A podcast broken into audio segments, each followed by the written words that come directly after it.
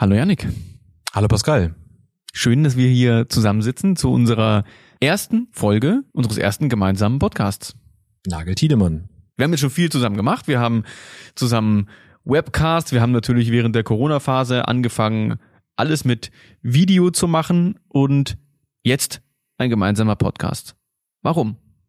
Das ist natürlich eine berechtigte Frage und es gibt ja nun nicht erst, wir sind ja nicht die ersten auf dem Markt. Wir sind nicht ganz, Podcast. wir sind die zweiten, die einen Podcast das, haben. Das äh, kann man nun wirklich nicht behaupten und äh, unsere ZuhörerInnen da draußen, die stellen sich bestimmt die berechtigte Frage, ja, was erwartet uns eigentlich von Nagel Tiedemann äh, am Ende des Tages? Was, was habe ich davon, wenn wir, wenn er unsere Podcast äh, Weil wir glauben, wird? dass es eine gewisse Lücke gibt. Genau, und diese, diese Lücke, die sehen wir, die sehen wir ähm, in unserer Redaktion auch äh, ganz häufig. Und das ist eben, dass wir Menschen, Persönlichkeiten hier in diesem Podcast vorstellen wollen, die eine, ja, ich sag mal, besonderen, besonderen Lebensweg haben, eine besondere Karriere hinter sich haben oder mittendrin sind oder ganz am Anfang einer Karriere sind, die aber für sich auch ein ganz besonderes Thema vielleicht auch gefunden haben oder Themen, die sie bewegen. Und ähm, wir wollen diesen Karriereweg beleuchten dieser Person. Wir wollen die Person ins Rampenlicht stellen, die ja vielleicht selber auch gar nicht so in der Form im Rampenlicht stehen. Ähm, also wir wollen nicht nur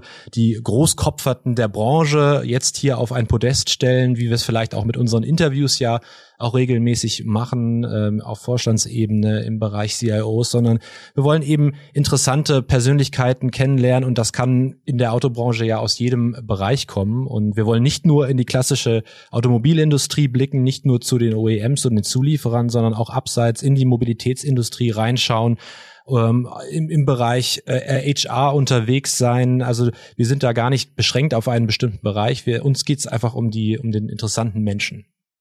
Ja, weil natürlich es ja auch so ist, dass wir, wir kommen jetzt aus dem Fachjournalismus und wir beschäftigen uns natürlich in dem Bereich, in dem wir unterwegs sind, in der, in der Autoindustrie, äh, mit einem unserer Titel im Bereich Digitalisierung IT, mit dem anderen stärker im Bereich äh, Fertigung, Produktion, Logistik.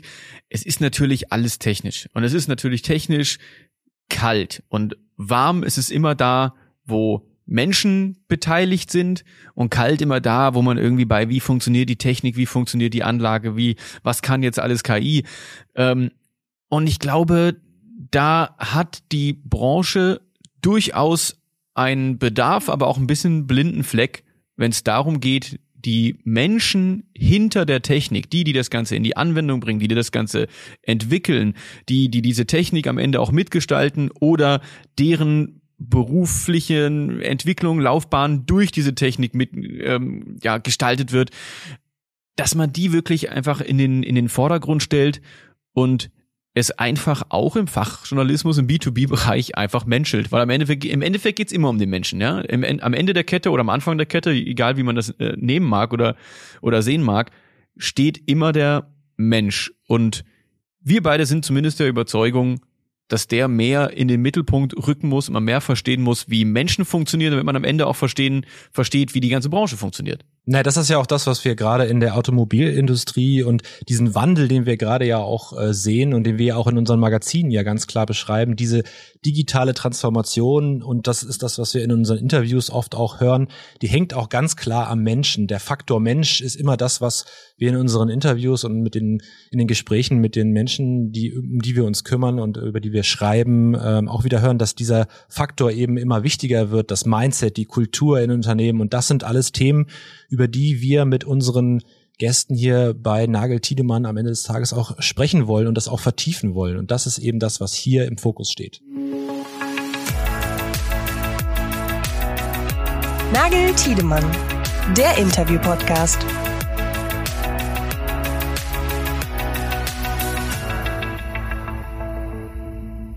Ganz genau. Und wer ist denn jetzt eigentlich der Gast in der ersten Folge Nagel Tiedemann, Janik? Ja, wir sprechen heute mit Anna Trunk. Sie ist Head of Business Recruiting and Programs bei der VW Software-Tochter Carriot. Und Anna hat ähm, eigentlich schon sehr viel Erfahrung in der Automobilindustrie. Sie ist seit zehn Jahren, seit über zehn Jahren dabei, äh, war zuvor bei Audi in unterschiedlichen Positionen äh, unterwegs. Äh, sie blickt eigentlich äh, mittlerweile schon auf einen sehr ungewöhnlichen Karriereweg zurück und ähm, hat sich eben in dieser Zeit auch mit ganz unterschiedlichen Themen beschäftigt, unter anderem Talententwicklung, Unternehmenskultur, wie kann man diese Kultur verändern ähm, wozu auch das Thema Diversität gehört und was sich dahinter verbirgt und wie ihr Karriereweg nun wirklich aussah, das soll sie uns am besten selbst erzählen. Hallo Anna, herzlich willkommen. Schön, dass du da bist. Und schön, dass du dich bereit erklärt hast, hier in unserer ersten Folge von Nagel Tiedemann sozusagen unser erster Interviewgast zu sein. Ähm, Anna, ganz am Anfang wollen wir in unserem Podcast eigentlich mit einer ganz einfachen Frage starten und die wollen wir dir jetzt stellen. Wer ist eigentlich Anna Trunk? Also erstmal Hallo zusammen. Vielen, vielen Dank für die Einladung. Auch danke für die Ehre, dass ich die erste Gästin sein darf. Ähm, ich habe ja gelernt, dass das tatsächlich ein offizielles Wort ist. Deswegen, ähm, also vielen Dank dafür. Wer ist eigentlich Anna? Ja, also eine sehr einfache Frage. ähm, wer ist Anna? Anna ist ähm, ja eine Mit-30erin, die äh, eine Frau in einem äh, Automobilkonzern ist in, in Führung, ähm, mein ganzes Berufsleben auch im Automobilkonzern bisher verbracht habe, da auch sehr glücklich bin, ursprünglich aus dem schönen Frankenland kommt, aus Bamberg, wem das was sagt, mittlerweile aber in Berlin wohnt. Ähm, ja, ich bin BWLerin, ich gehe gerne laufen, tatsächlich im Sommer fast jeden Morgen, also bin Joggerin und äh, habe promoviert nebenberuflich und ich glaube, das sind so die wichtigsten Dinge, die ich in Kürze zu mir sagen kann. Wir können ja auf das eine oder andere vielleicht gleich noch eingehen. Ja, natürlich. Das haben wir vor. Auf jeden Fall. Das ist unser Plan. Wir wollen uns mal ein bisschen deinen Lebensweg äh, nähern. Und da wollen wir dann, du hast es ja eben schon gesagt, du bist äh, geboren in Bamberg in Oberfranken ähm, und hast BWL studiert, Schwerpunkt Finanzen, Logistik und internationale Netzwerke. Ähm, da kommen wir sicherlich später auch nochmal zu sprechen. Das zieht sich ja auch so ein bisschen ähm, auch durch, dein, durch deine Karriere, deine bisherige Karriere. Ähm, aber du hast während dieses Studiums, ähm, wie ich lesen konnte, auch zwei Auslandssemester gemacht in Quebec in Kanada äh, und in Shanghai in China. Das sind natürlich ähm, zwei ganz unterschiedliche äh, Orte auf dieser Welt, äh, vielleicht mit ganz unterschiedlichen Kulturen, ganz unterschiedlichen ähm, Mentalitäten. Was hast du denn da für äh, Erfahrungen gesammelt ähm, und wie war die Zeit für dich? Ja, ähm, tatsächlich zwei sehr spannende Erfahrungen. Also Quebec war damals im Bachelorstudium ähm, und für mich war eigentlich die Entscheidung, also in meinem Studium war ein Auslandssemester inbegriffen. Das mussten wir alle machen. Mhm. Und die Frage war dann so, wo geht man hin? Und für mich war klar, ich will weit weg. Also sprich, Europa kam nicht in Frage. Nichtsdestotrotz war mir auch Französisch wichtig, weil ich äh, Abitur in Französisch gemacht hat, Sprachen an sich schon immer irgendwie ein Thema für mich waren und ich dann gesagt habe, ich würde das gern vertiefen und dann kam eigentlich nur noch Quebec so richtig in Frage. Da gab es auch eine Partneruni. Ich habe dann natürlich feststellen müssen, dass Französisch in Quebec jetzt vielleicht trotzdem was anderes ist als Französisch in Frankreich. Aber das war so der Grund, nach Quebec zu gehen.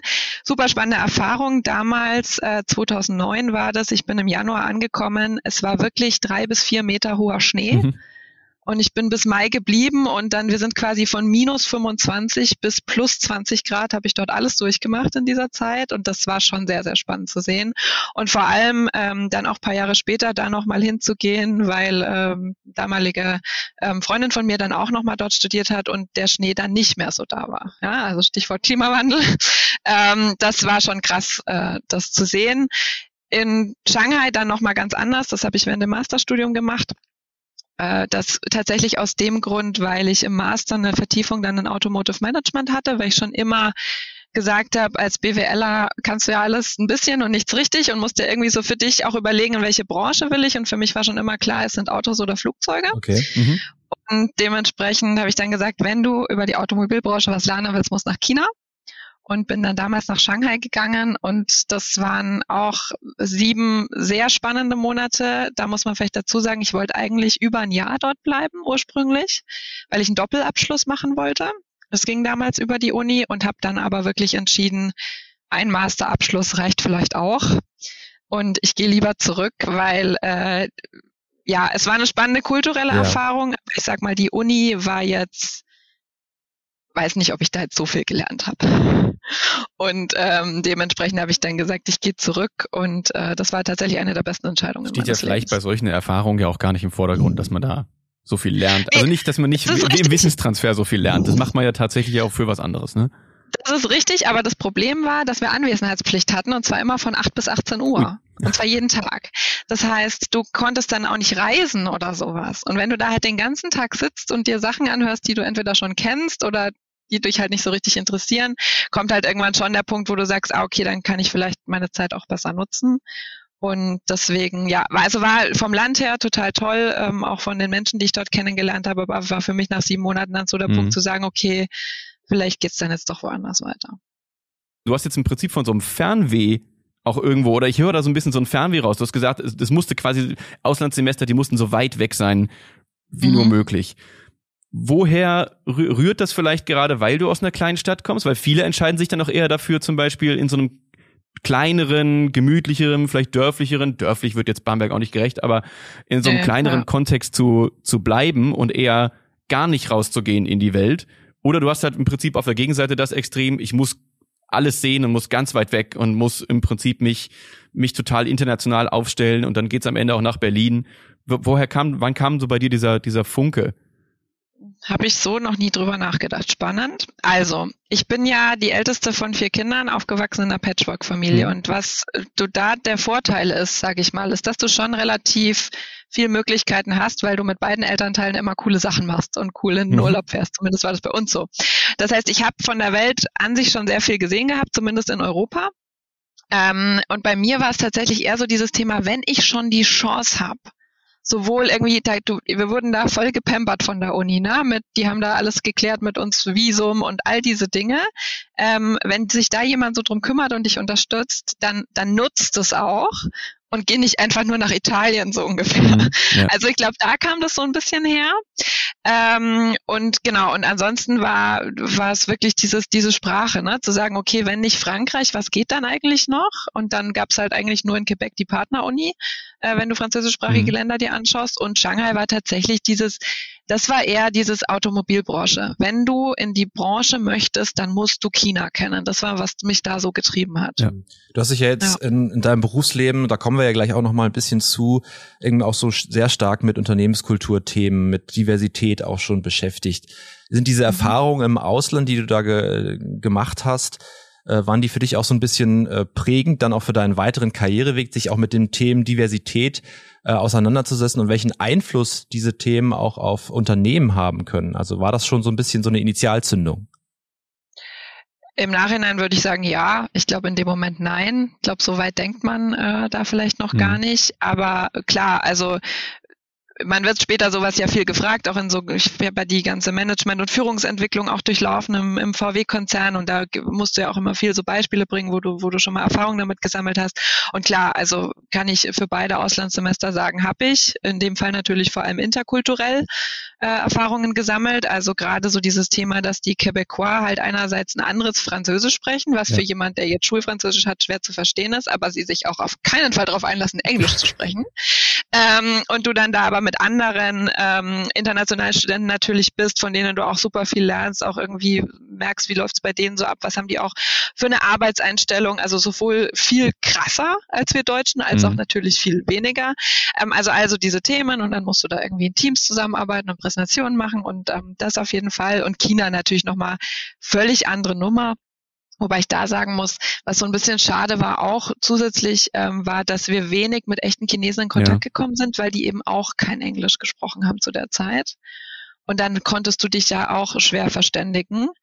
Aber hast natürlich so auch erstmal wieder gemerkt, was es auch bedeutet, wenn alleine die Sprache nicht funktioniert, wie du dann irgendwie versuchst, da so, ja, Kontakte zu knüpfen, dich auszutauschen.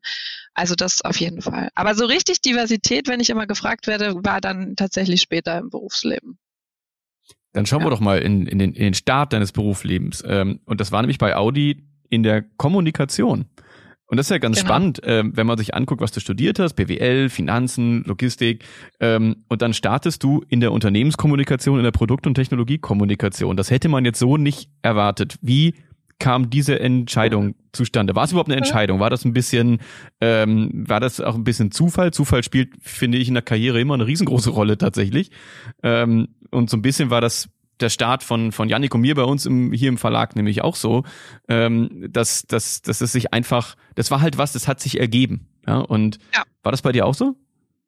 Also so ähnlich, ich fand es ganz witzig, weil du vorhin gemeint hast, ja, und du hattest ja Schwerpunkt Finanzen und das zieht sich ja bei dir auch so durch, wo ich so dachte, ah, okay, spannend. Ich glaube, das war von Janik bezogen auf diese Netzwerke, so. ne? also internationale ah, okay. Netz, dieses Netzwerken, das war, glaube ich, darauf bezogen, okay. dass sich das durchzieht. Sehr gut, weil hat mir so noch keiner gefeedbackt, sondern ich bin der Schreck eines jeden Recruiters. ähm, also mein Lebenslauf ist tatsächlich stringent, nicht stringent. Ähm, ja, es war Zufall, in Anführungszeichen. Also ich hatte ja, es hängt so ein bisschen mit dieser Shanghai-Sache auch zusammen.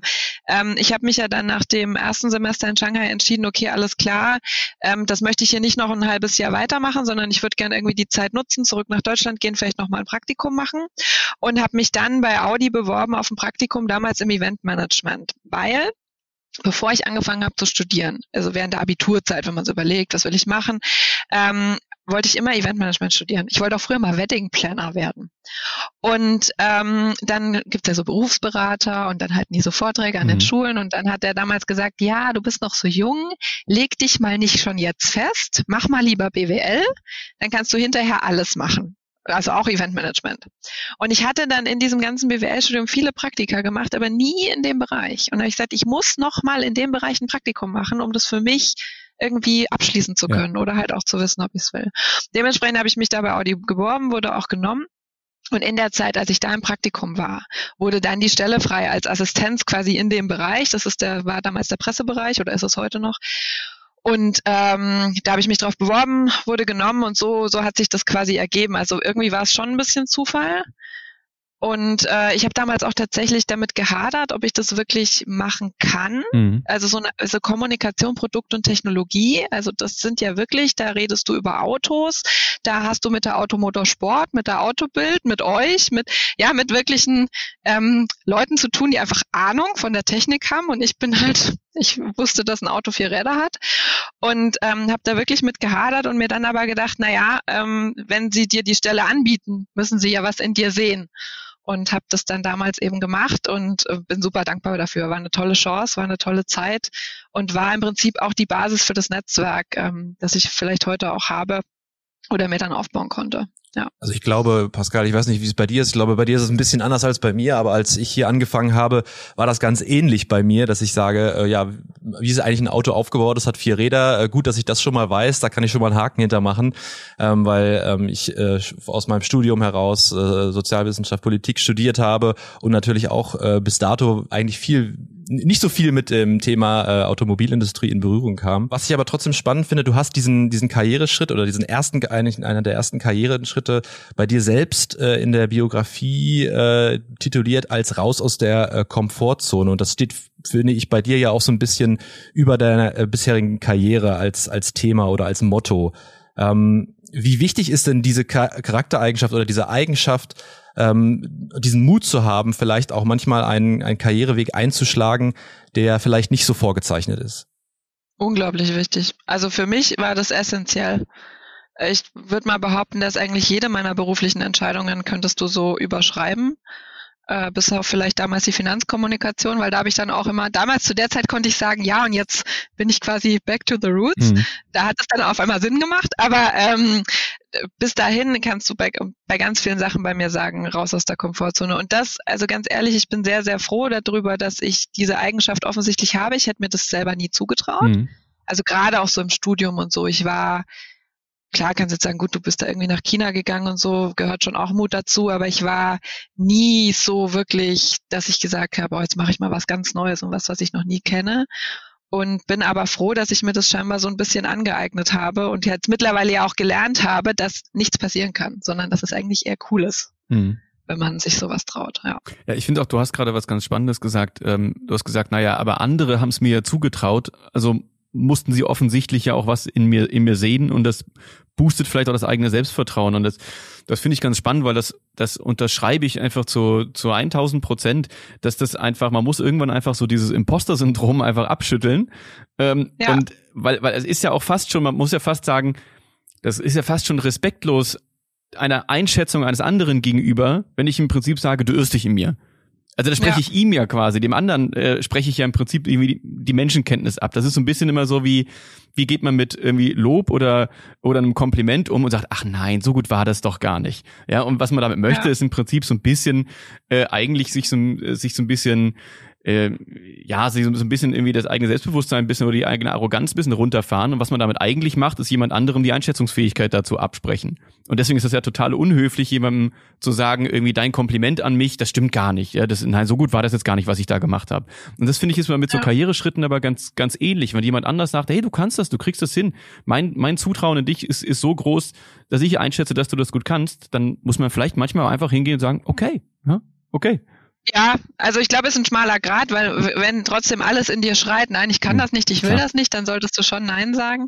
Ähm, aber ja, absolut. Also und das motiviert wirklich. Und das war nicht nur eine Person, das waren damals mehrere, die mich ja dann auch aus dem Praktikum kannten und die mir dann auch, auch meine Vorgängerin damals, die ist aus persönlichen Gründen damals ähm, nach Berlin gegangen. äh, und die hat auch gesagt, du, also du kriegst es hin und das ist alles kein Rocket Science. Und ja, es war natürlich nicht ganz einfach. Man musste sich da schon einarbeiten mhm. und äh, ein bisschen Grips investieren. Aber was damals auch ein Kollege zu mir gesagt hat, ähm, ein sehr, sehr, äh, ja, ein enger Kollege, an den ich heute noch oft sehr gerne denke, ist so, was dir Spaß macht, das magst du dann auch gut. Ja. Also sprich, wenn du Spaß an der Sache hast, dann fuchst du dich da auch rein und dann kann sich auch jemand wie ich, der jetzt trotzdem jetzt nicht der, die beste Technikerin ist. Ähm, also was ich mich in diese Pressemitteilungen reingefuchst habe, um irgendwie aussagekräftig zu den Modellen zu sein. Und das macht ja dann auch total Spaß. Ja. Und wenn es keinen Spaß macht, dann muss man halt gehen und sich was Neues suchen. Aber es ist ja, wie Janik das schon gesagt hat, das ist bei uns genau das Gleiche. Ja, du kommst, wir kommen beide aus einem, aus Sozialwissenschaften in den Fachjournalismus rein. Und egal wie hoch ja. dann die Affinität zu dem Thema ist, die war bei mir vielleicht zum Thema Auto schon da, bei, bei Janik vielleicht nicht so. Aber im Endeffekt ist es genauso, wie du sagst, du arbeitest dich am Anfang in jeden einzelnen Artikel, den du schreibst, minutiös ein mit einem Thema, von dem du keine Ahnung hast. Und im Endeffekt ist das ja sogar unsere, unsere Job Description ist ja im Prinzip anderen Menschen Inhalte zu vermitteln, die sie vielleicht sonst auch nicht verstehen würden. Ähm, ja. Gerade wir in unserer Positionierung als auch irgendwo ein Wirtschafts- oder Managementmagazin richten wir uns ja auch an Menschen, die das vielleicht auch selbst in der Tiefe nicht verstehen. Und diese vermittelnde Aufgabe, die ist ja irgendwo Teil des Jobs. Ähm, da muss man am Anfang aber schon auch, da muss man schon mit einem gewissen Selbstbewusstsein auch rangehen, weil sonst gehst du wieder raus, glaube ich. Ja, oder eben Leute haben, die einen da auch unterstützen. Ja, ne? Und die sagen, es ist auch okay, wenn du nicht ab dem ersten Tag den Anruf äh, des Chefredakteurs äh, von XY annehmen kannst und beantworten kannst. Ne? Also sich selber auch so ein bisschen den Druck nehmen und ja, aber klar. eben auch Leute haben, die unterstützen, ja. Dann bist du später, und das ist ganz spannend, da hast du die äh, Audi Innovation Hub eine Denkwerkstatt mit aufgebaut. Und das war im Prinzip, da stand ja eine, eine, wieder eine ganz andere Aufgabe an. Also ganz, ganz frei im Prinzip im Aufbau einer solchen Organisation äh, umzugehen. Also ich, ich brauche dich fast gar nicht fragen, warum dich das gereizt hat, weil das klingt ja auf dem Papier schon einfach total spannend, wenn man die Möglichkeit hat, etwas, etwas auf dem weißen Blatt äh, Papier äh, irgendwie aufzuzeichnen. Aber vielleicht äh, nochmal deine, deine Gedanken dazu. Ja, es hat mich gar nicht gereizt. Ha. Also äh, es ist so passiert, ich bin dann eben nach äh, dreieinhalb Jahren Presse mhm. und vor allem halt Assistenz, ich kann gar nicht sagen Presse, sondern Assistenz, hatte ich so gesagt, Mensch, ich würde mal gerne auch für was verantwortlich sein. Ja. ja, als Assistenz bist du ja doch immer für einen Chef auch da. Und bin damals in die ähm, äh, RD-Strategy, also strategietechnische Entwicklung gewechselt und habe dort relativ schnell das Projekt bekommen, geht mal nach Berlin, macht mal was mit Startups. Das war so die Ansage. Und ich kann mit sowas grundsätzlich sehr gut, weil ich mag es nicht, wenn mir jemand klar vorgibt, was zu tun ja. ist, sondern das ist eigentlich schon die richtige Projektbeschreibung. Und ich hatte halt gerade Zeit und deswegen durfte ich das machen. Aber ich habe mir gedacht, boah, ey, Berlin mag ich nicht, Startups finde ich irgendwie strange. Habe ich also wirklich einfach so gar keine Lust drauf. Aber gut, ja, was willst du machen? Und war auch natürlich die coolste Chance, die ich je, je bekommen habe. Also muss ich heute auch sagen, oder eine sehr coole Chance. Wir haben tatsächlich die Möglichkeit bekommen, mit einem Team von Menschen aus allen Geschäftsbereichen nach Berlin zu gehen, äh, dafür eine Zeit zu gucken, was kann man machen, was, was macht Sinn, was macht keinen Sinn, welche Startups gibt es, ist Berlin überhaupt die richtige, mhm. der richtige Platz und haben dann ein Jahr lang auch geguckt, wie machen wir das organisatorisch. Ja, also macht man da eine eigene GmbH draus oder ja, wie macht man es? Hat man ein festes Team vor Ort? Ähm, kauft man ein Startups und die machen das für einen? Also ganz viel so evaluiert. Es hat super viel Spaß gemacht, auch in einem eben sehr diversen Team. Deswegen, also das war so die, die der Moment, in dem ich Diversität wirklich erlebt habe und auch damit gehadert habe erstmal. Und genau, haben dann die Audi Denkwerkstatt gegründet, nach so eineinhalb Jahren, sage ich mal, Projektphase als eine Organisationseinheit von Audi. ähm, direkt berichten an den Entwicklungsvorstand mit einem festen Team vor Ort, aber eben auch mit so einem Rotationskonzept, wo immer aus allen Geschäftsbereichen auch Mitarbeitende für eine Zeit zu uns kamen, bei uns nach Geschäftsmodellen gesucht haben, die entwickelt haben, die umgesetzt haben, teilweise mit Startups, teilweise alleine und dann aber eben auch wieder zurück auf ihre alte Stelle gegangen mhm. sind. Genau. Du hast, du hast gerade gesagt, dass du mit dem Thema Diversität gehadert hast. Ähm, ja. Inwiefern? Also kannst du das mal beschreiben, was da das Problem war? Ja, es waren halt dann immer alle anderer Meinung als ich. Aha. Das ist schon anstrengend. also vor allem dann in diesem Kernteam, das wir waren, wenn, als es dann so, weil es dann klar war, es gibt ein festes Team und das sind jetzt eben diese folgenden sieben Leute und wir waren wirklich, wir hatten jemand aus der Produktion, die, ähm, eine Kollegin aus so Marketing, Brandmanagement, äh, nein, einen Interieurdesigner, einen Exterieurdesigner, einen Motorenentwickler und mich so damals so quasi als Kommunikatorin, Strategin. Und deshalb dachte ich halt, als Kommunikatorin, Strategin ist es halt schon auch meine Aufgabe und ich habe das meiste Wissen darüber, wie positionieren wir uns ja. intern, ja. wie positionieren wir uns extern, wie, wohin soll es gehen. Und die anderen hatten auch eine Meinung.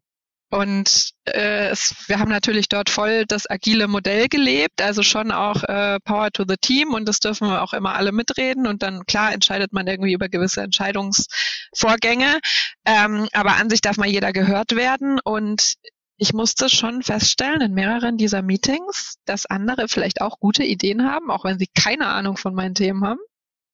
Und dass so ein Exterieurdesigner vielleicht gar nicht so falsch liegt, wenn er das ein oder andere einwirft. Aber das waren echt interessante und sehr harte Diskussionen und ich habe sehr, sehr gehadert. Also ich habe damals oft mir überlegt, zurück nach Ingolstadt zu gehen, um so quasi, wo, wo ich wieder in eine Abteilung kommen kann, ja. wo hoffentlich alle denken wie ich. Ja, ja. Vor allem, man, ähm, ähm, weil du ja gerade sagst, irgendwie auch, das sind dann anstrengende Diskussionen. Man denkt ja auch am Anfang erstmal gar nicht, dass das was Gutes ist. Das ist ja, ja, auch eher dann irgendwann in der, in der Retrospektive sagst du dann, ja, wenn ich jetzt überlege, das war schon gut, dass wir da sehr hitzig diskutiert haben oder dass da andere anderer Meinung waren, weil am Endeffekt sind wir auf ein viel besseres Ergebnis gekommen. Und das ist ja immer genau das, wenn man über Diversität spricht, über, über die, über vielfältige Teams, Vielfalt auch in den, in den Meinungen und, und Sichtweisen und, und Hintergründen, egal was das, was das jetzt ist. Ähm, dann ist das erstmal, und ich habe mir das exakt auch so bei mir hier aufgeschrieben, wie du es gesagt hast, das ist anstrengend. Das ist erstmal anstrengend. Ja. Vor allem dann, und das ist vielleicht auch was, das kennen Janik und ich sehr gut. So, wir beide ähm, sind ja in der Chefredaktion ja ähm, auch Führungskräfte eines, eines relativ kleinen Teams, aber eins, was in den letzten Jahren auch gewachsen ist. Und im Endeffekt ist das auch etwas, was wir sehr, sehr gut kennen, aus einem sehr kleinen, sehr homogenen Team wächst und, und man, man, man wächst und wird automatisch einfach diverser. Das hat dann auch gar nicht mehr dann, dann unbedingt damit zu tun, ähm, dass man dann zum Glück, wir kommen auch aus einem kleinen, recht männlichen Team ähm, und, und haben dann zum Glück dann irgendwann auch eine Redakteurin irgendwie an, an Bord gekriegt, was, was mir auch sehr wichtig war, dass das passiert, aber das war am Anfang einfach nicht so. Ähm, aber darum geht's erstmal gar nicht primär, sondern auch, dass man irgendwann dann ähm, auch eine andere Altersstruktur, dann kommen vielleicht Kollegen dazu, die sind nicht auch irgendwie Mitte 30 und haben nicht dieselbe, exakt selbe Lebenswirklichkeit. Also wir kommen auch aus dem, aus dem, ähm, aus einer sehr gemütlichen Situation eines sehr homogenen Teams, wo man gefragt hat, wir wollen was machen, hat einer einen Vorschlag gemacht, alle anderen haben gesagt, so ja, klar, ist doch, ist ja. doch logisch, machen wir so, gibt's doch gar keine andere Sichtweise, oder? Und das ist schon was, das ist am Anfang sehr anstrengend. Und deswegen wäre, wäre jetzt auch meine Frage irgendwie an, an dich und deine Sichtweise. Wie kann man das denn als Führungskraft gut moderieren, einem Team auch klar zu machen, das, was gerade anstrengend für euch ist und was sich erstmal falsch anfühlt, erstmal anfühlt als, oh, hier funktioniert was nicht. Ja, irgendwas ist hier im Team, da klappt irgendwie was nicht. Früher war das doch alles viel einfacher. Dass man an einen Punkt kommt, einem Team zu vermitteln, ähm, das ist aber was Gutes, was gerade, das ist gerade anstrengend, aber es ist im Ergebnis was Gutes, was gerade passiert. Ja, also ich glaube, das Gute ist, dass die Generation, die, und da fühlt man sich sehr alt, wenn man das sagt, aber die jetzt eben nachkommt, mhm. schon eher in diesem Mindset auch lebt. Also ich habe ich hab gar nicht mehr so die Probleme. Aber natürlich gibt's auch bei mir und auch in den Teams, die ich vorher geleitet habe, ist immer mal wieder das Thema so, aber ich, warum quatscht der jetzt damit oder die jetzt damit und äh, geht doch so nicht und irgendwie die Meinung kann ich nicht akzeptieren. Ähm, und was ich tatsächlich dann immer mache, ist in Einzelgesprächen dieses ganz klassische, versetz dich doch mal in mhm. die Rolle des der anderen. Überleg mal, wo kommen die her? Warum denken die so? Und warum ist es dann vielleicht auch gut? Also gerade wenn wir sagen, ja, wir müssen vom Kunden oder von der Kundin her denken, dann äh, wäre es ja auch gut, weil äh, der Kunde ist ja auch nicht eindimensional. Also deswegen ist es ja auch wichtig, mehrere Perspektiven ja. mit einfließen zu lassen. Und man kann dann ja immer noch entscheiden, welche man wirklich annimmt. Aber erstmal ist es doch gut, viel Input zu bekommen. So wie du, wenn du irgendwie einen Artikel schreibst oder so, machst du ja als guter Journalist auch mega Research. Ja, du versuchst ja alle Quellen irgendwie zu kriegen, um bloß nichts Falsches zu schreiben, ja. so ungefähr. Und das sollte man eigentlich mit jeder Entscheidung machen. Und da ist, finde ich, so ein diverses Team äh, das Beste, was du haben kannst, weil dann hast du es direkt alles immer vor dir sitzen und kriegst direkt äh, viele Meinungen. Ja, total. Ähm, ich habe habe mir ein Zitat von dir aufgeschrieben. Ähm, es ist mir ein Anliegen, Menschen in ihrem persönlichen beruflichen Werdegang zu unterstützen und zu begleiten. Das ist quasi dein dein Einstiegszitat im Prinzip auf deiner Website. Und das ist ja erstmal so ein so ein Zitat. Das sollte hoffentlich äh, das Motto einer jeden Führungskraft sein im besten Fall.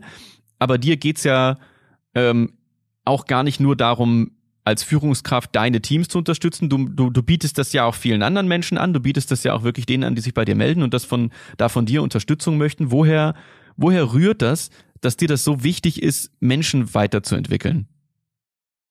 Äh, ja, du sprichst jetzt meine Coaching-Website genau, ja. an.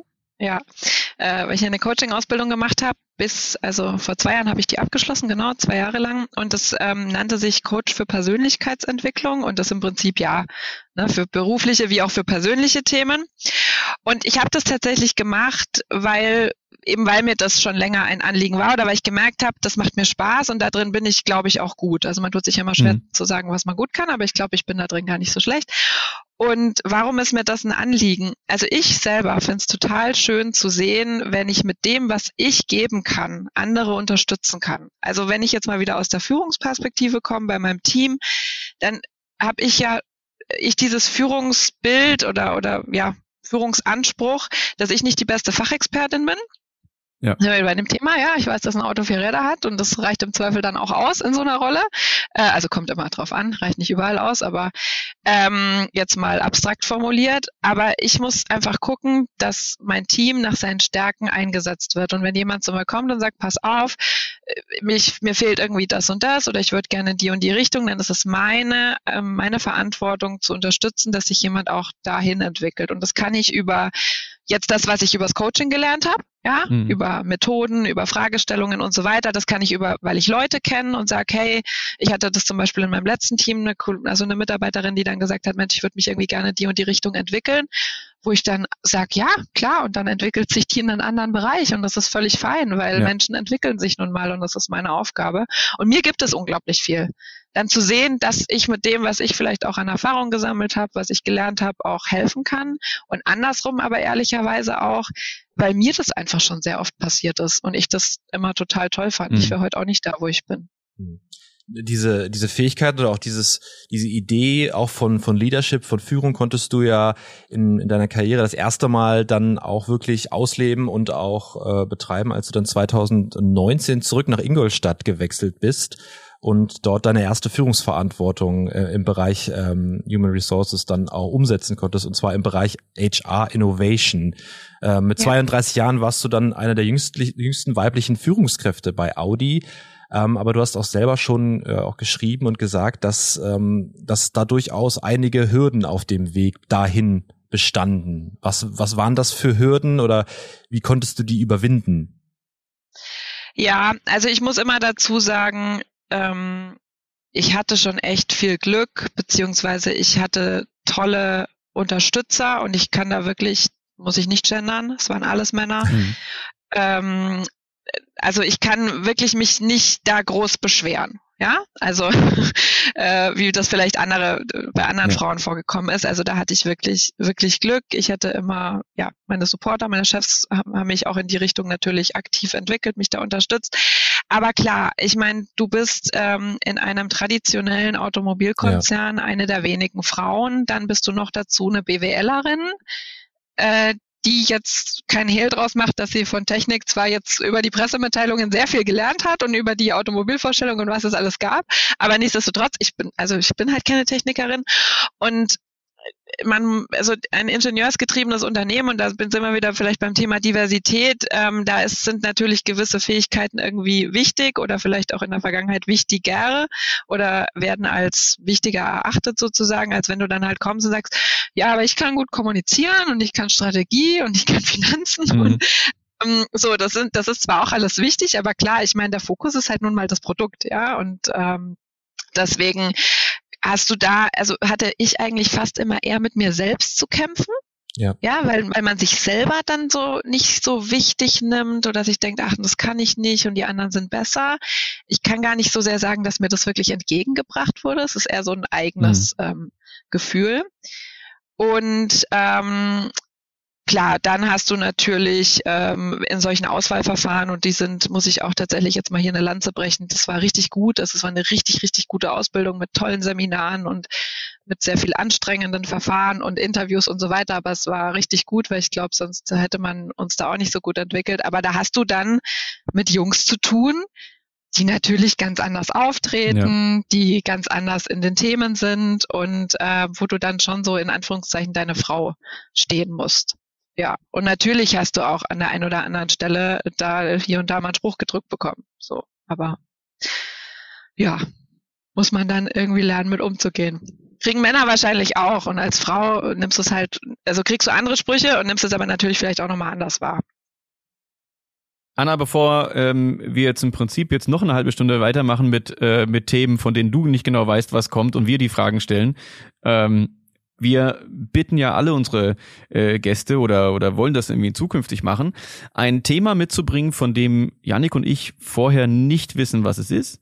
Ähm, wir haben dir im Vorfeld ja auch mitgegeben, dass das theoretisch alles sein kann, irgendwas, was dich gerade bewegt und es kann aus dem beruflichen Kontext kommen, es muss überhaupt nicht aus dem beruflichen Kontext kommen, es kann irgendwas sein, was dich gerade bewegt und es kann auch der nächste Urlaub sein und es kann, äh, fahr, fahren wir lieber in die Berge oder lieber ans Meer, es kann alles sein. Janik und ich wissen aber nicht, welches Thema das ist. Es kann sein, dass Janik und ich davon überhaupt gar keine Ahnung haben und dir nur Fragen stellen, was, was meinst du denn damit?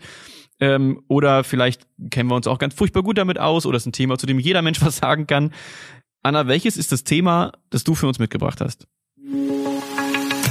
Was mich bewegt. Ich wollte es tatsächlich gerade bei der letzten Frage, habe ich überlegt, ob ich es jetzt anspreche. Ähm, Selbstführung, und zwar selbst in Klammern. Also so ein bisschen die mhm. Frage, wie kann man das kombinieren? Jetzt, wo du Urlaub sagst, können wir gerne auch, war gerade in Südamerika, können wir auch gerne oh, darüber schön. reden, aber ich habe mir Selbstführung, Selbstführung, überlegt. Okay. Ja. Dann ähm, nimm doch mal, also klar, können wir uns natürlich auch was drunter vorstellen. Das ist auch ein Thema, was, ähm, was mich auch ganz viel bewegt. So klar, wir haben vorhin schon gesagt, so wir sind ungefähr in einem, in einem ähnlichen Alter und äh, auch von uns ist jetzt dir der, der, der Weg in, als, als Führungskraft jetzt noch keiner, was wir jetzt irgendwie seit 15 Jahren machen. Also ich glaube, wir sitzen in einem ganz, ganz ähnlichen Boot. Das Thema Selbstführung auch eins, was mich auch sehr, sehr viel beschäftigt. Aber vielleicht mal deine Gedanken dazu. Warum hast du das mitgebracht? Warum ist das was, was dich momentan so, so bewegt und wo, wo du, warum du dir so viele Gedanken darüber momentan machst? Ja, also ich mache mir Gedanken darüber eigentlich seit der Coaching-Ausbildung, mhm. wenn mir das da nochmal so bewusst geworden ist, dass ich habe immer so ein Zitat im Kopf. Ich war, bin ja in Bayern geboren und in Bayern aufgewachsen und ich war Ministrant und wir waren sehr katholisch und wir waren oft in der Kirche. Und da hat der Pfarrer mal eine Predigt gehalten, in der er dieses äh, Gebot, liebe deinen Nächsten wie dich selbst, auseinandergenommen hat. Und die Quintessenz ist quasi, wenn du dich selbst nicht liebst, kannst du auch deinen Nächsten nicht lieben. Ja. Das heißt, du musst erstmal auf dich schauen und dass es dir gut geht, damit du überhaupt für andere da sein kannst. Und das ist was, mit dem ich, da bin ich nicht so gut drin. Also ich gucke immer erstmal, dass es dem Team gut geht, mhm. dass es meiner Familie gut geht, dass es jedem anderen gut geht und vergesse mich darüber oft selbst. Also sei es, dass ich dann zu lange arbeite, total müde bin, ähm, am Wochenende irgendwie dann in den letzten Jahren auch immer noch nebenbei promoviert habe. Also so quasi so, wenn du sagst, so Zeit für dich gar nicht gehabt ja. habe. Und dann zunehmend aber Feedback bekomme, weil diese neue Generation ist ja viel offener, als ich es vielleicht früher als Mitarbeiterin war, was ich total schätze wo es da heißt, so, du sagst immer zu uns, wir dürfen im Urlaub nicht arbeiten und wir sollen abends nach 18 Uhr keine E-Mail mehr schreiben, aber du magst es ja auch. Ja. wo, du dann, wo ich dann sage, ja, aber ich bin ja auch Führungskraft und äh, Na, und das ist ja auch, deswegen muss ich ja manchmal noch irgendwie da manche Dinge regeln, damit ihr es nicht machen müsst und so. Aber auf, unterm Strich du dir dann trotzdem denkst, ja, aber das ist auch keine Vorbildfunktion, was du hier machst. Nee, und das schätzt das Team auch gar nicht, ne? Ganz oft. Nee. So, das ist, das ist tatsächlich was, was ich auch, äh, wo, wo ich mich zum Beispiel auch in letzter Zeit ganz viel versuche, im, im Urlaub zusammenzureißen, selbst Urlaub zu machen. Weil ich aber auch weiß, ja. es würde mein Team gar nicht schätzen. Das, das, das ja. würden die gar nicht, weil ich möchte ja von ihnen ja auch nicht. Und, ähm, und die würden das überhaupt nicht als irgendwas, oh, Mensch, der, der Pascal, der macht da jetzt aber viel und der, ähm, und der macht und tut. Und ich weiß eben natürlich auf der anderen Seite auch, dass ich mich total darauf verlassen kann, dass ohne mich immer noch alles funktioniert. Ähm, und so versuche ich es natürlich auch aufzustellen. Also mir gegenüber sitzt mein stellvertretender Chefredakteur Yannick. Das heißt, ich kann mich total darauf verlassen, dass wenn ich nicht da bin, dass er alles genauso macht, wie ich es auch machen würde. Also kann ich auch beruhigt in Urlaub fahren. Aber es würde das Team auch nicht wertschätzen. Es fände es total ja. blöd, wenn ich aus dem Urlaub raus irgendwie eine E-Mail schreiben würde und dann wäre der erste Kommentar, Alter, mach Urlaub. Ja. Ja, genau. Ja, ist, also habe ich auch so erlebt. Bin da auch, da, also da bin ich schon wirklich besser geworden. Aber äh, genau, das ist so dieses Thema. Du, du verlangst es von anderen, ja. Und ich habe so, ich habe tatsächlich auch einige MitarbeiterInnen, die, die mir da ein sehr gutes Vorbild sind. Sage ich ihnen mhm. auch immer, dass ich das bewundere. Ähm, aber genau, und dann so mit sich zu überlegen, okay, wie muss ich jetzt erstmal auf mich selbst achten, um da auch ein Vorbild zu werden und dann so zu merken, zum Beispiel heute ähm, habe ich jetzt mit euch hier noch das Gespräch und dann habe ich noch einen Termin und dann werde ich heute, aber eigentlich ist es Freitag, ich mache um 14 Uhr Schluss. Das habe ich dem Team heute auch gesagt und dann feiern die einen voll dafür, mhm. ja. und das ist richtig cool natürlich, aber wo du so merkst, die merken ja auch, dass es einfach manchmal viel ist, dass ich natürlich jemand bin, die auch immer da ist, die hilft, die schnell zur Stelle ist. Das halte ich auch einfach für meine Aufgabe. Ja. Aber dass es halt auch völlig okay ist, wenn Dinge mal am nächsten Tag passieren oder nächste Woche oder wenn auch ich mal sage, oh, ich habe echt schlecht geschlafen oder ich habe jetzt heute Kopfweh oder keine Ahnung, dass das völlig okay ist. Also diese, und, diese, diese ja. Reflexion deiner eigenen Rolle als, Führungs als Führungskraft äh, strahlt dann auch sozusagen auf das Team ab und, und verändert es vielleicht auch ähm, in, in, in einer Weise, wie was mich aber auch interessiert, ähm, und da kommen wir vielleicht jetzt auch gleich mal so ein bisschen auch zu deiner, deiner aktuellen äh, Rolle, die du bei, bei Carriot einnimmst. Ähm, wie sehr ist denn das auch wichtig, wenn man sozusagen nach neuen Führungskräften sucht, dass diese Menschen oder diese Leute dann auch die über diese Fähigkeit der Selbstreflexion und der Selbstführung dann auch verfügen? Also wie, wie wichtig ist das eigentlich auch im Recruiting nachher? Absolut wichtig. Also es ist einerseits war das ein Teil ähm, schon an sich im Volkswagen-Konzern, es ist ein großer Teil in dieser auch in der internen Entwicklung. Also es ist ein großer Bereich sozusagen, wo du auch ausgebildet wirst natürlich oder zumindest Tools an die Hand bekommst, wie du das für dich auch ähm, lernen kannst, wo du aber dann halt auch in Anführungszeichen geprüft wirst, ja, also in, in Interviews und sowas. Und wir haben das bei uns. Ich darf ja gerade ähm, also auch so ein Thema Selbstführung. Ich darf ja gerade eine Kollegin vertreten, die gerade ein halbjähriges mhm. Sabbatical macht äh, und darf ihr Team führen und das ist das Executive Recruiting bei uns und wir, das ist für uns ein ganz, ganz wichtiger Teil in der Einstellung, ja. also im Einstellungsverfahren da auch klar abzuprüfen, zu fragen, nach Beispielen zu fragen, ähm, wie jemand das auch lebt, weil das für uns einfach wichtig ist. Weil wir, gerade wir in der Softwarebranche, also ist ja nochmal ein bisschen anders auch als die Automobilbranche, aber gerade da ähm, hast du ja mit Mitarbeitenden zu tun, die überhaupt gar kein Verständnis dafür haben oder wenig Verständnis, wenn du dein Leben der Firma opferst oder dem Job opferst. Mhm. Sondern wo es darum geht, ich arbeite, weil es mir Spaß macht, weil ich das Team cool finde, weil ich hier irgendwie ähm, was bewegen kann, weil ich die Welt verändern kann, ja, bei uns ja auch. Also we transform automotive mobility, das ist ja wirklich so wow. Ja. Ähm, das heißt jetzt nicht, dass ich das 24-7 mache. So, ich mache das gern und ich mache das, äh, mache da gern auch viel, aber ich habe auch halt noch andere Dinge, die mir gut tun. Und deswegen ist es auch ganz wichtig, dass wir solche Führungskräfte natürlich einstellen. Ich habe aber schon auch das Gefühl, dass das auch und das ist jetzt ein bisschen meine subjektive Wahrnehmung, auch eine, eine Generationensache ist. Also ich habe, hast du auch den Eindruck, dass das bei, bei jüngeren Generationen, die jetzt, die jetzt nachkommen und in die Unternehmen kommen, dass diese Themen ähm, der, der Selbstreflexion, der Selbstwahrnehmung und ähm, auch der Work-Life-Balance, das hast du ja auch gerade angesprochen, äh, Themen sind, die viel wichtiger sind im, im Daily Business als vielleicht bei, bei älteren äh, Generationen äh, in den Unternehmen. Absolut. Und ich glaube, dass vor allem die jüngere Generation auch deutlich besser darin ist, sich wirklich noch mhm. andere Themen zu suchen, über die sie auch Bestätigung, Selbstwirksamkeit, was auch immer bekommen. Also ich glaube, gerade auch unsere Generation noch ist ja schon so, wenn du arbeitest und gerne in einem Unternehmen arbeitest und dir das Spaß macht, dann, dann machst du auch viel und dann fängst du natürlich auch drüber an, dich darüber zu definieren, ja. weil über was denn sonst? Und äh, wenn ich meine Teams so anschaue, haben die viel nebenbei auch noch. Die sind in Sportvereinen mhm. aktiv, die haben Familie, ähm, die engagieren sich sozial und das ist einfach klar, dass das auch ein wichtiger Teil des Lebens ist, der nicht geopfert wird. Ja äh, für den Job. Und das ist sehr gut, weil da, dadurch bringst du auch, da sind wir bei Diversität wieder, kriegst du ja andere Impulse, anderen Input, den du dann ja auch wieder mit in deinen Job bringst. Ja, das, das ist ja ein total spannender Aspekt, dass du nicht in diesem Hamsterrad drin steckst ähm, äh, und im Prinzip in deiner in deiner Workbubble, die sich gar nicht verändert. Ja, also auf, auf welche Ideen soll ich denn morgen früh um acht kommen, wenn ich bis gestern Abend um 21 Uhr nichts anderes gemacht habe als als zu arbeiten? Wo soll ich mir denn welche Inspiration ja. eigentlich geholt haben? Was soll ich denn in der Zwischenzeit noch irgendwo gesehen, gelesen? Mit wem soll ich mich unterhalten haben? Ja, ist natürlich jetzt überspitzt ja. formuliert, aber äh, ich meine, macht es jetzt auch aber nicht in 24 so. aber im Prinzip ist es so, ja. Total. Also was ich zum Beispiel für mich nur sagen kann, ist, ich bin ja, ähm, glaube ich, weiß man mittlerweile auch, zumindest habe ich mal einen LinkedIn-Post dazu gemacht. Ich stehe um 4.15 Uhr auf. Das ist sehr früh. Äh, das ist sehr früh. Ähm, und gehe aber mittlerweile auch, man wird ja älter, ja, gehe mittlerweile auch um neun ins Bett. Anders wird es auch nicht mehr funktionieren.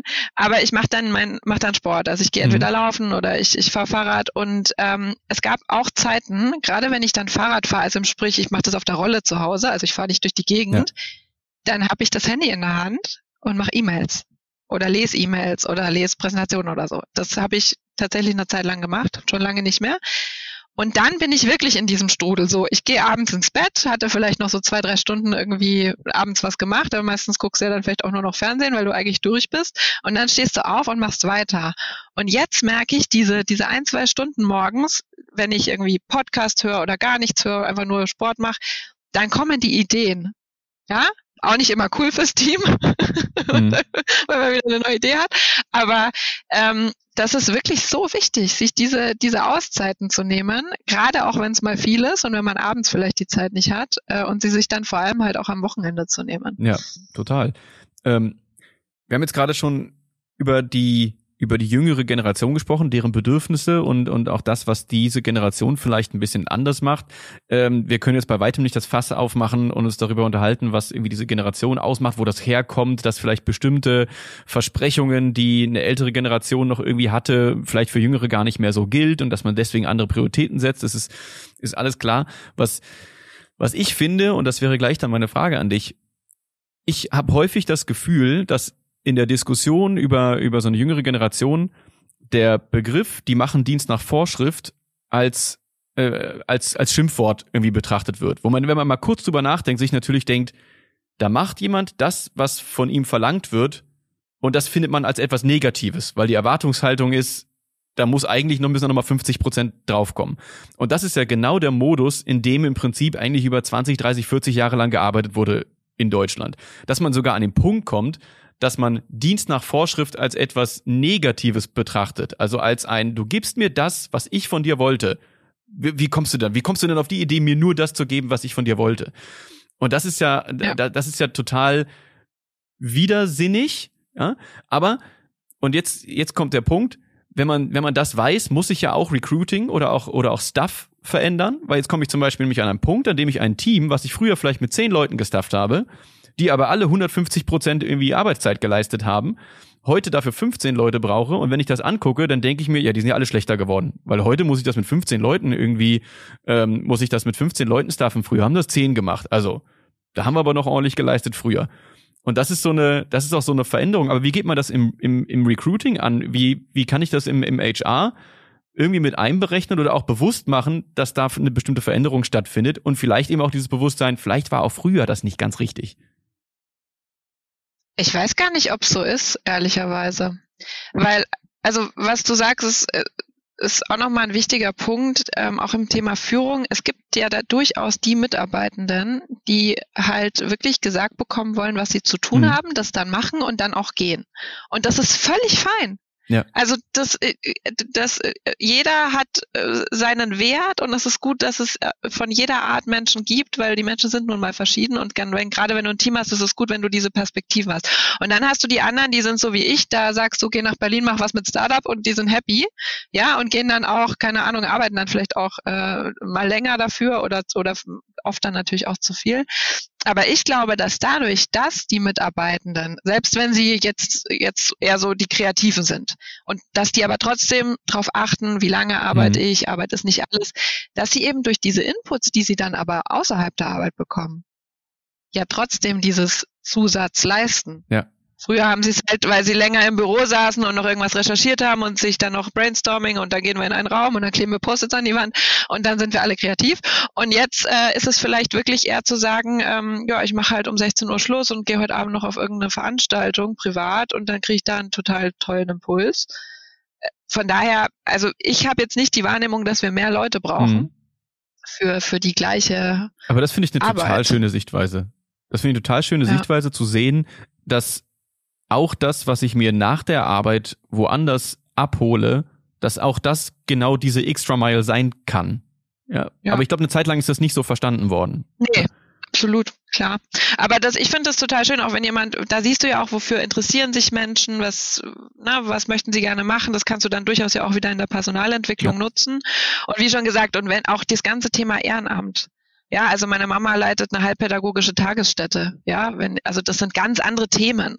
Und den Input nochmal zu bekommen und auch zu sagen, ah, okay, ja, krass, ne? Gibt auch noch andere Themen auf der Welt, kann auch wieder helfen. Da würde mich jetzt aber auch nochmal interessieren, auch so ein bisschen der Blick auf deinen aktuellen Arbeitgeber ähm, Carrier. Du bist ja seit 2021, äh, wenn ich da jetzt nicht falsch liege, ja. ich habe jetzt an äh, schon ein oder anderen Stelle einmal mit dem Datum oder mit dem ja, Jahr, mit der Jahreszahl falsch Zahlen, gelegen. Zahlen sind heute jetzt einfach nicht so wichtig. Richtig, genau. Zahlen richtig. So wichtig ähm, aber du warst ja mit einem hattest nochmal einen Umweg über die Finanzkommunikation äh, bei Audi, äh, ging es ja dann 2021 zu, zu Carriot, ähm, dort dann äh, als Head of Employer Branding.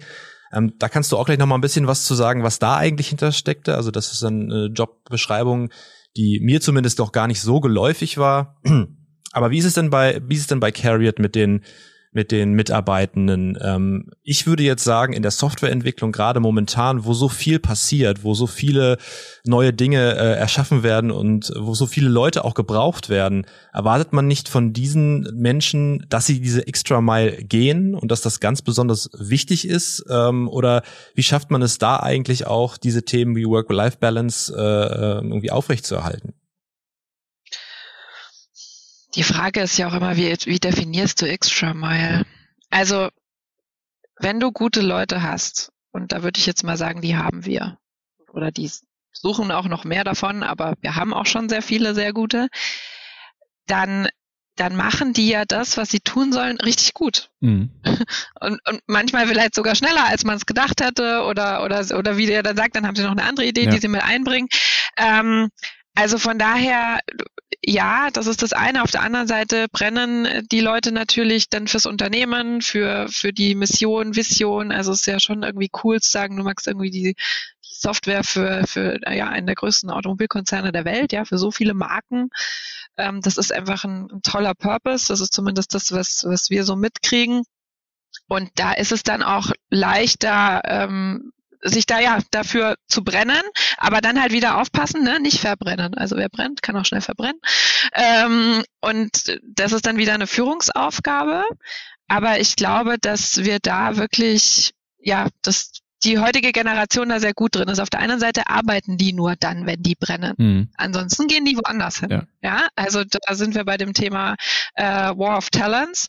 Ähm, dass, dass sich äh, ja die, die guten Talente natürlich ihren Arbeitgeber aussuchen können und äh, dementsprechend, wenn die sich wohlfühlen, dann, dann machen die einen total tollen Job und äh, sind aber eben auch in so einem Mindset, wo sie sagen, naja, aber heute irgendwie muss ich die Kinder abholen, da will ich hier zum Sport, da möchte ich mich hier engagieren und machen das dann auch, weil sie eben wissen, wie wichtig dieser Input mhm. ist.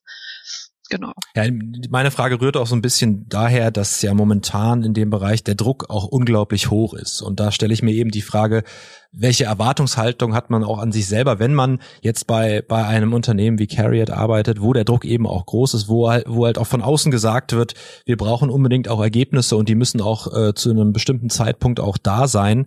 Ähm, wir haben jetzt nicht sozusagen die Zeit, ähm, äh, da noch lange ähm, an bestimmten Dingen erstmal rumzuwerkeln und zu gucken, was passiert, sondern ähm, so wie wir das mitbekommen, ist der Druck da enorm hoch. Und da würde ich mir schon die Frage stellen und da würde mich als, als Mitarbeiter eben auch sagen, jetzt muss ich auch abliefern. Und dann ist man wieder, ist man wieder fast in so einem alten, äh, in so einer alten Vorstellung, in so einer alten Unternehmenskultur von, äh, die, die Ergebnisse müssen kommen, äh, sonst äh, bist du raus sozusagen. Ne? Also das ist, glaube ich, was, was momentan ja da in dem Bereich auch sehr stark äh, eben auch noch vorherrscht. Absolut. Aber da bin ich jetzt wieder beim Thema Führung. Ja, also es ist Aufgabe der Führungskraft, weil mit Druck erreichst du gar nichts. Ja, also wenn jemand unter Druck irgendwie kreativ sein soll, ja, bravo.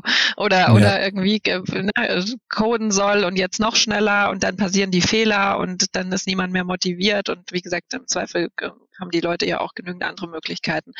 Und deswegen ist es aus meiner Sicht äh, die Aufgabe von Führung, dafür zu sorgen, dass dieser Druck ähm, abgefedert wird. Das ist dann natürlich, dann bin ich wieder beim Thema Selbstführung. Dann muss ich als Führungskraft natürlich auf mich aufpassen, dass nicht der ganze Druck auf mir lastet und ich die ganze Zeit immer nur dabei bin zu erklären, warum mein Team das jetzt halt wir noch ein bisschen länger brauchen oder wir mehr Zeit brauchen, was das gleiche ist, wie länger brauchen. Ähm, oder wir halt vielleicht hier und da noch mehr Kapazität brauchen. Also äh, wir machen einen richtig guten Job, wir machen coole Sachen, äh, wir, wir, bringen, äh, wir bringen tolle Software in die, in die Autos des Konzerns ja, es laufen hier und da Dinge nicht. Das ist in jedem Unternehmen so. Und man darf nicht vergessen, es gibt uns seit drei Jahren, ja, noch nicht mal drei Jahre. Mhm. Äh, und dafür machen wir einen richtig coolen Job. Und äh, wenn du dann in der Presse hier und da immer, immer so liest, was so alles nicht läuft, ist das natürlich jetzt auch nicht so cool. Und dann bin ich auch wieder beim Thema Führung. Das muss natürlich dann auch entsprechend besprochen und eingeordnet werden. Ähm, aber ja, es ist, äh, es ist ein äh, Resilienztraining auch an der einen oder anderen Stelle. Ja. Anna, vielleicht so in Richtung Abschluss. Was würdest du selbst denn sagen, ist so ein bisschen der rote Faden, der sich durch dein Leben, deinen dein beruflichen Werdegang, was sich für dich durchzieht? Dein, das, das Motto sozusagen, wenn du eine Headline schreiben müsstest. Ja, wahrscheinlich ist es schon dieses Raus aus der mhm. Komfortzone. Ja, nicht stringent. Ähm, den Mut haben, Neues auszuprobieren. Und was mich auszeichnet, also wenn man sich das so anguckt, ist es Dinge aufzubauen ja, Dinge gut zu machen, vielleicht Dinge auch besser zu machen, bestehende Prozesse zu verbessern. Ähm, da drin bin ich gut. Also ich habe die Denkwerkstatt aufgebaut, ich durfte das Employer Branding bei Carriot aufbauen. Wir haben damals den HR-Innovationsbereich angeschoben. Ähm, wir haben den Audi Report damals in der Finanzkommunikation, den ersten digitalen Geschäftsbericht von Audi. Ähm, auch eine Kulturveränderung. Ja, Dinge aufbauen ähm, mit tollen Teams, also nicht alleine äh, und immer wieder in neuen, neuen Gefilden sozusagen. Ja, ja ähm, total schön, kann ich mich auch total ähm, mit identifizieren, total äh, Verständnis für entgegenbringen sozusagen. Was dich aber auch, das ist vielleicht noch so der, so der letzte, der letzte kleine Punkt, was dich aber auch auszeichnet, ist nicht nur Menschen weiterzubringen, sondern du bist ja auch an Menschen interessiert, weil du bist ja im Prinzip auch Podcast-Kollegin äh, von von uns mit einem mit einem tatsächlich ähm, sehr sehr ähnlichen Ansatz, nämlich an den, an den Menschen und ihren Geschichten interessiert zu sein, ähm, aber gar nicht in einem beruflichen Kontext oder einem fachlichen Kontext. Ähm, vielleicht magst du ja noch kurz ein paar, paar Sätze dazu sagen. Ja, super gerne. Sehr nett, darf ich hier auch noch Werbung ja, machen. Natürlich. Ähm, genau, ja, ich habe mit einer ähm, Coaching-Kollegin, kann ich sagen, die ich in der Coaching-Ausbildung kennengelernt habe, haben wir lange überlegt, was können wir noch mehr tun. Wir kamen eher so von dem Thema Frauenförderung. Also was kannst du noch mehr tun, um auch anderen Frauen irgendwie ja zu empowern und so weiter, was man heute alles mhm. so, die schönen Buzzwords.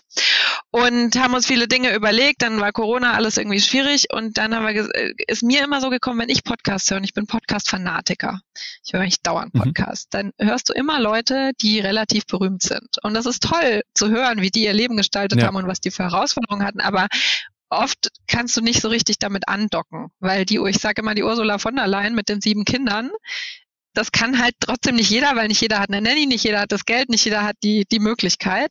Äh, und deswegen haben wir gesagt, wir wollen mit ganz normalen Menschen sprechen, über ganz normale Geschichten und äh, so auch Vorbilder schaffen, in Anführungszeichen. Ähm, die, der Nachteil ist so ein bisschen, wenn du mit ganz normalen Menschen sprichst, die nicht so berühmt sind, hast du in der heutigen Social-Media-Welt wenig Chance, so richtig berühmt zu werden, weil ja, so, die kennt ja keiner. Aber es macht trotzdem total Spaß. Wir haben eine, eine, eine schöne Abonnentenschaft, kriegen gutes Feedback und die Gespräche sind einfach sehr bereichernd. Mhm. Und genau, das machen wir jetzt seit einem halben Jahr und noch macht es uns sehr Spaß. Cool. Ja, sehr schön. Dein Weg heißt ja. der, ne? Mein Weg heißt er, ja, genau. Mein Weg, also genau. Ist, ja, jeweils mein Weg, der, der Weg des, der jeweiligen Gästin des Gastes. Also an der Stelle auch nochmal an alle unsere Zuhörerinnen und äh, Zuhörer, die wir ja auch erstmal aufbauen müssen. Ja, äh, ja. wir haben es vorhin gesagt, erste Folge heute. Äh, natürlich da auch äh, sehr, sehr gerne reinzuhören in den Podcast von Anna. Anna, ganz, ganz herzlichen Dank, dass du dir die Zeit genommen hast. Du hast ganz am Anfang gesagt, oh, äh, fühlt sich geehrt in der ersten Folge. Wir müssen das umdrehen und sagen, das sind für uns ja auch, ist ja für uns auch ein Vertrauensvorschuss, äh, wenn man so in der ersten Folge im Prinzip sich mit uns hier zusammen hinsetzt und, und unterhält und du weißt nicht, was, was auf dich zukommt. Du kannst keine Folge vorher schon irgendwie gehört haben und, und weißt, was dich, äh, was dich erwartet. Insofern ein ganz, ganz großer Dank von unserer Seite an dich, dass du dir die Zeit genommen hast und äh, dass du uns die Ehre erweist, ähm, hier zu sein und mit uns zu sprechen, ohne dass du weißt, was dich erwartet. Ich hoffe, dass ähm, die letzte Stunde auch für dich ein gutes Gespräch war. Ich fand's super. Wir ich fand's auch sehr spannend. Könnten noch äh, könnten noch lange weitersprechen. Irgendwann muss man in einer guten Podcast-Folge immer einen Cut machen ähm, oder vielleicht in zwei Teile aufteilen, so wie glaube ich bei euch bei eurem aktuellen äh, bei eurer aktuellen Podcast-Folge. Also insofern sprechen wir uns vielleicht einfach an anderer Stelle auch nochmal wieder, Anna. Ganz, ganz lieben Dank, dass du da warst. Vielen Dank. Ich danke euch, hat super Spaß gemacht und äh, wünsche euch alles Gute, dass das richtig durch die Decke geht. Ja, danke. Dito, bis bald. Ciao, Anna. Ja, tschüss. Nagel Tiedemann, ein Interview-Podcast von Automotive IT und Automobilproduktion. Alle Infos zur Folge in den Show Notes. Weitere Episoden überall, wo es Podcasts gibt.